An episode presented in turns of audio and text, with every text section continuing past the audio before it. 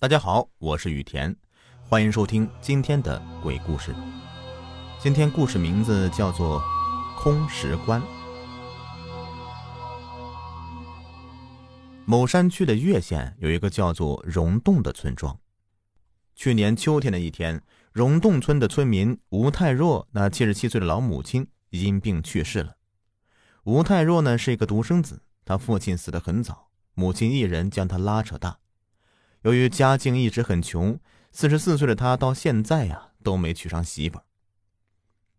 吴太若是一个孝子，他尽心尽力的在一个山丘旁为死去的母亲精心的挑选一块风水宝地，准备将母亲的遗体埋葬在那里。可是他没想到，在那个地方已经有了一个墓穴了，而且不是一般的墓穴。这天上午。吴太若独自一人为他王母选好的地方挖葬坑，他挖了半天，直到傍晚的时候，葬坑挖的才差不多了。当他正准备停下来的时候，手中的铁锹忽然触到一处非常坚硬的东西，他用力戳了戳，就感觉啊像是一块石板，于是就使劲儿的铲去上面的土层。土坑底下露出一块平平的石板，他想，真是天助我也。把老母亲的遗体埋在这里，一定是很不错的。可是他又一想，好是好，可是这地下怎么会有如此平整的石板呢？莫非这下面埋着什么东西不成？想到这儿，他决定挖开看个清楚。就这样，他终于挖出了这块石板的一个边儿。这个边儿有五尺多长，两三寸厚。他寻思着，这下面莫不是一个古代的洞穴吧？那里面埋葬的会是什么人呢？此时他感到身体疲惫不堪，决定先回家吃点东西歇一歇，晚上再过来接着挖。回到家以后，拿出半瓶白酒，慢慢的喝了起来。一来呢是暖暖身子，二来壮壮胆子。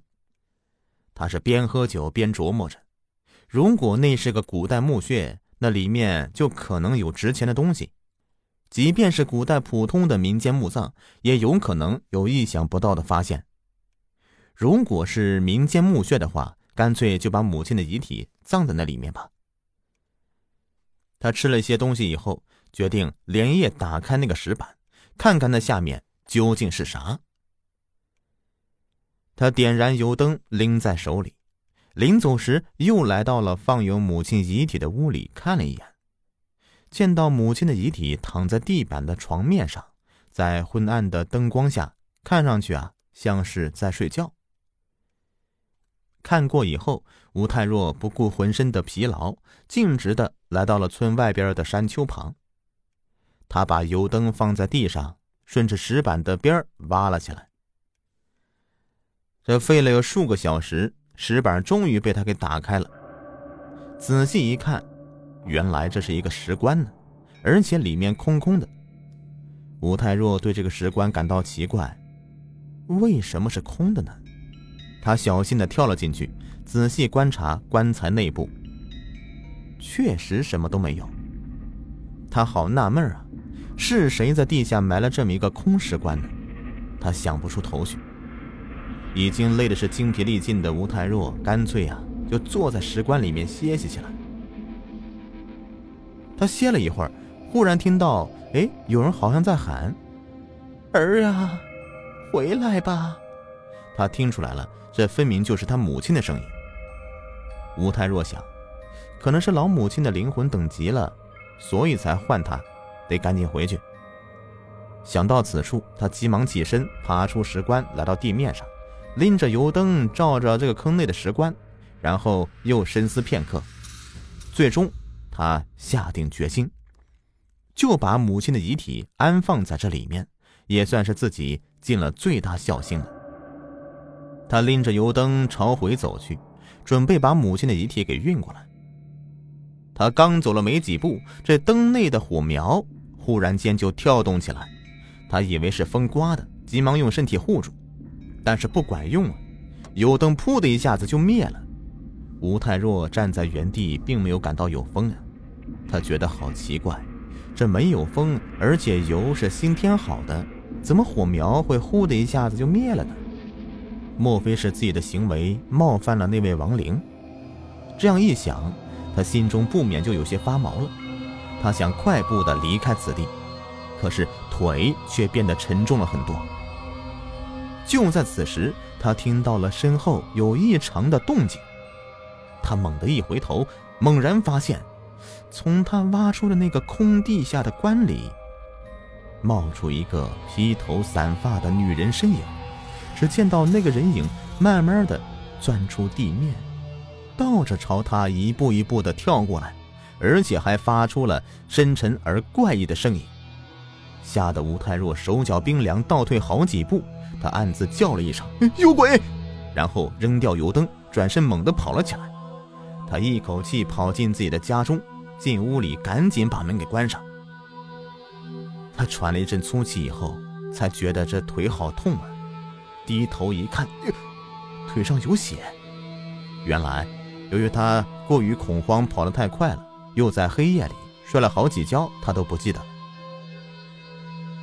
吴太若镇静了一下，进到另外一间房屋，他跪在母亲的遗体旁边，流着泪说：“娘啊，你儿子很穷，没有钱给您厚葬，但是为为您找了一块很好的地处，那里有一个空石棺，我准备把您葬在那里面。可是说到这里。”他担心的回过头去看了一眼，然后声音颤抖的说：“可是，那儿的鬼魂，好像不让我把您葬在那里。”吴太若说着说着就流出了眼泪。此时此刻是夜深人静，吴太若望着老母亲的遗体，不知道如何是好了。看着看着，忽然间他发现老母亲的遗体，他嘴角似乎动了一下。那个样子有点像是要微笑，只是这样的笑容非常的可怕。吴太若努力使自己定下心来，全神贯注的看着母亲的遗体，就看到老人面部的肌肉也发生了变化，接着连身上的盖尸布也在移动，明显的朝下塌去。再一看那老太太的那张脸，这哪里是笑啊？原来是肌肤在迅速溃烂，转眼间就剩下一具骷髅了。吴太若眼睁睁地看着这一切呀，他惊呆了，简直不敢相信这眼前的一切。片刻以后，他愕然地起身，向后退着，一步两步，直到身体撞到一个东西。不，那不是东西，因为他觉得很软，而且有弹性。他慢慢地转过身去一看。我的个天哪！他撞到的，竟然是那个石棺里面冒出来的披头散发的女鬼。此时，吴太若正面看到这女鬼的相貌，并不是那种十分邪恶的，但他还是吓得不轻。他张着嘴巴，就是发不出声音来。女鬼先说话了：“你不该撬开我的棺材，迫使我离开里面。”吴太若嘴角颤抖着，终于发出了低弱的声音：“你、你、你的棺材，你从哪里来的呀？”“我从棺材里面来呀。”女鬼说着。吴太若听的是迷迷糊糊的。他说：“那棺材是空的，我都下去看过了，啥都没有啊。”女鬼冷笑一声说道：“